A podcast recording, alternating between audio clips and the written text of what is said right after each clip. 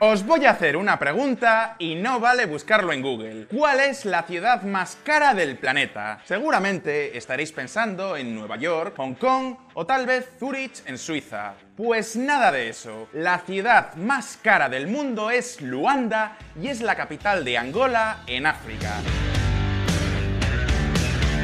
Para que os hagáis una idea, si queréis alquilar un apartamento en Luanda, podéis llegar a pagar la friolera de 5.000 dólares al mes. El precio de un menú Big Mac, 19 dólares. Y si queréis tener internet en casa, ya podéis ir preparando la cartera porque os costará unos 300 dólares al mes.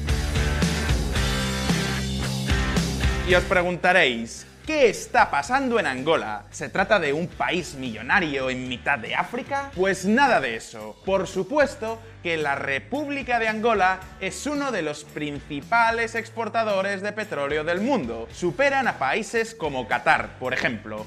Sin embargo, la mitad de su población ni siquiera tiene acceso a agua potable. Dos de cada tres niños angoleños sufren de malnutrición y uno de cada seis muere antes de cumplir los cinco años. Mientras tanto, Angola es el hogar de una de las mujeres más ricas del mundo, Isabel dos Santos, que por cierto también es la hija del presidente del país, José Eduardo dos Santos. A estas alturas ya os habréis dado cuenta de lo que pasa aquí. Angola es uno de los países más corruptos del mundo y también uno de los fiascos financieros más colosales de los últimos años. Muchas empresas han perdido auténticas fortunas en este país. En fin, Supongo que no estaréis sorprendidos. A fin de cuentas, Angola no deja de ser un país del tercer mundo, ¿verdad? Sin embargo, hay una pregunta. ¿Cómo han llegado hasta aquí? ¿Cómo es posible que un país llegue a una situación semejante? Y lo que es más importante, ¿cómo es posible que el partido político que gobierna Angola continúe ganando elecciones con porcentajes que superan el 70%? Hoy vamos a responder a estas preguntas, pero antes vamos a ver un poco de historia. Diamantes, sangre y diplomacia. Lo primero que tenemos que entender cuando hablamos de África es que casi todos los países de la zona estuvieron colonizados durante siglos por países europeos.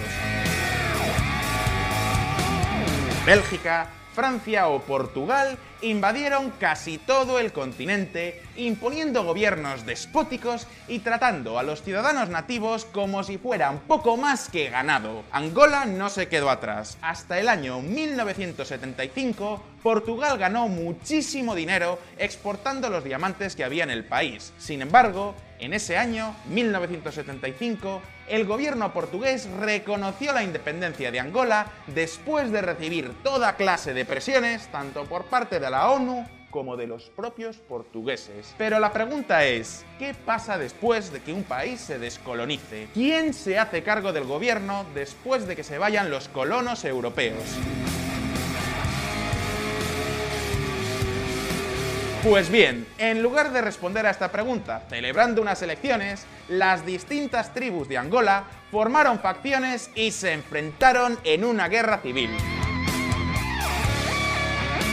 Hablamos de un conflicto que se prolongó por más de 25 años. Para que os hagáis una idea, todavía hoy hay zonas en el país donde no se puede caminar porque están cubiertas de minas antipersonas. Por si alguien no sabe lo que son las minas antipersona, se trata de unas bombas que se esconden debajo de la tierra y que explotan cuando alguien las pisa. Y os preguntaréis, ¿cómo es posible que un país tan pobre pudiera pagar todo ese armamento? Pues bien, la respuesta está en los diamantes. Los distintos bandos de la guerra angoleña vendían estos diamantes a cambio de armas. Pero, ¿y quién se las suministraba? Pues bien, a partir del año 1976, que es cuando podemos hablar de una guerra civil en toda regla, teníamos dos bandos en este país. Por un lado, estaba el llamado UNITA que dominaba el sur del país. A UNITA lo apoyaban Sudáfrica, China y en menor medida Estados Unidos. No olvidéis que estábamos en la Guerra Fría. Cualquier conflicto era una oportunidad para ganar influencia y debilitar al enemigo. Y además, ya se sabía que Angola tenía grandes cantidades de petróleo por explotar. Y por eso mismo, la Unión Soviética tampoco se quedó atrás y decidió apoyar al Movimiento Popular de Liberación Angoleña, liderado por el actual presidente, Eduardo dos Santos. Por supuesto, dos Santos contaba con el apoyo de la Unión Soviética, pero sin duda alguna el país que más se volcó en influir en la política de Angola fue Cuba. Estamos cumpliendo un elemental deber internacionalista cuando ayudamos al pueblo de Angola. Fidel Castro no solo vendió armas a Dos Santos, sino que también envió más de 30.000 tropas al país. Pero no solo eso, durante los años 80, la zona que controlaba este movimiento de liberación popular de Angola recibió ingenieros y médicos de Cuba. Y eso explica, en parte, por qué Dos Santos terminó ganando este conflicto. De hecho, en los años 90, aunque la guerra todavía no había terminado, este hombre controlaba prácticamente todo el país.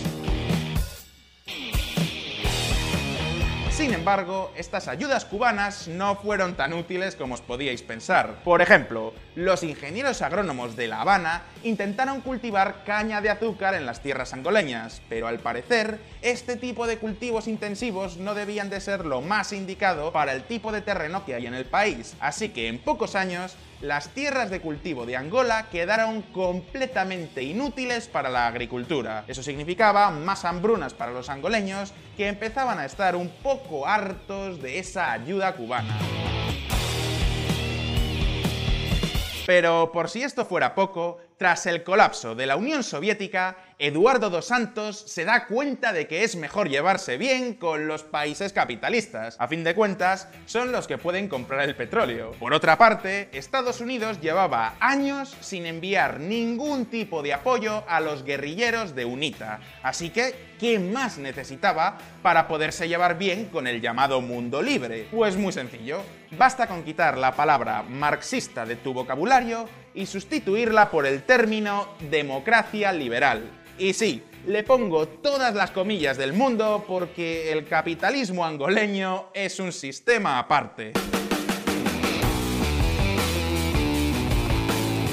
Democracia a la angoleña. El año 2002 es un punto clave en la historia de Angola. Eduardo dos Santos firma la paz con sus adversarios. Desde entonces, UNITA se convierte en un partido político más con derecho a presentarse a las elecciones. Y por primera vez en la historia, los angoleños descubren lo bonita que es la democracia. Pero no solo eso, en este mismo año ocurre otra cosa también muy importante.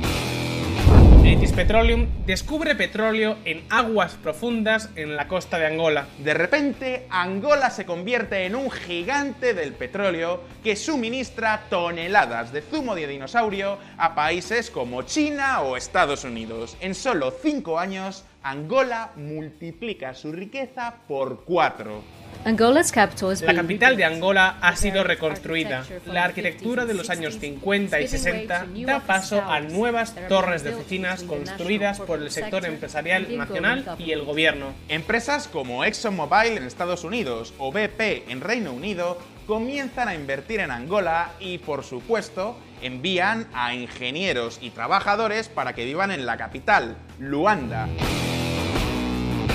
Esa gente quiere vivir en viviendas de calidad, salir por bares y comprar productos como los que compraría en sus países de origen. Pero todo esto es prácticamente imposible de encontrar en un país que tan solo unos años atrás estaba en plena guerra civil. En otras palabras, la oferta era escasa y la demanda no dejaba de subir.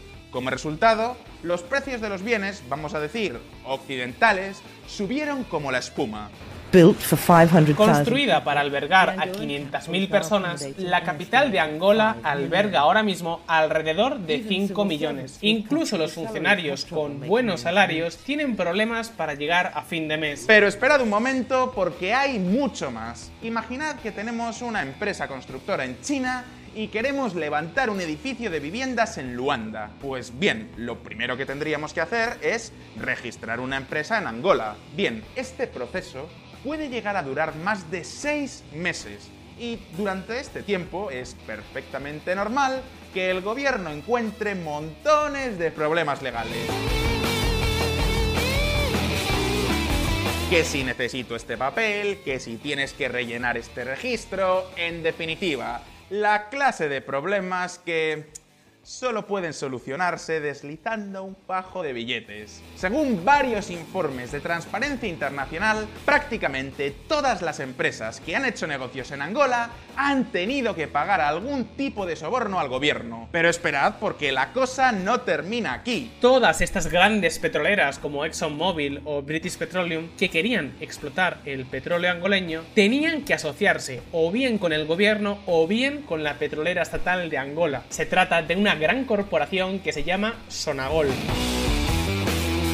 ¿Y a que no adivináis quién es la actual presidenta de esta empresa? Efectivamente, Isabel dos Santos, la hija de Eduardo dos Santos, quien fue presidente de Angola durante casi 40 años. Cosas como esta explican por qué Isabel dos Santos ha llegado a ser la mujer más rica de África en muy pocos años.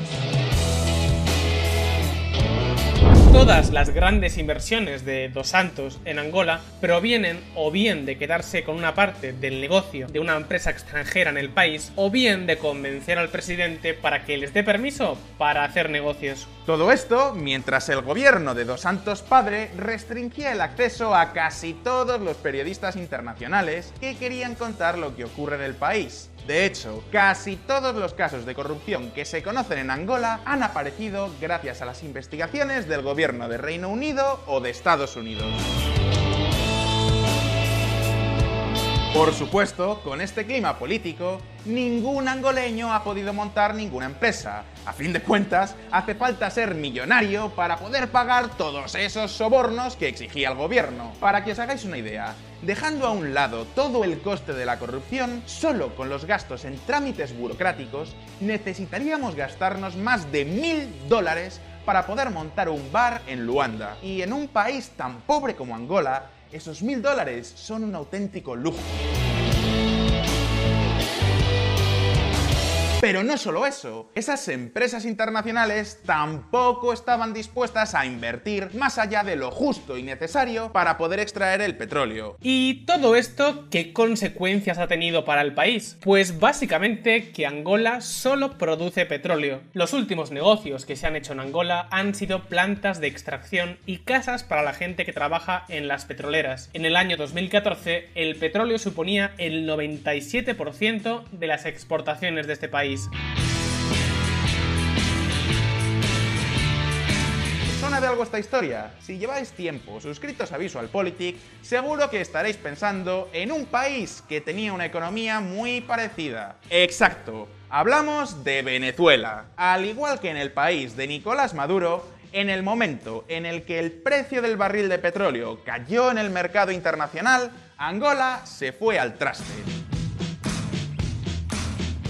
Y ahora volvemos al ejemplo de la constructora china, porque muchas empresas de este país invirtieron millones de dólares en construir barrios enteros para todos esos profesionales que venían a trabajar en el sector petrolero de Angola. Pero como ya no hay sector petrolero, tampoco hay trabajadores.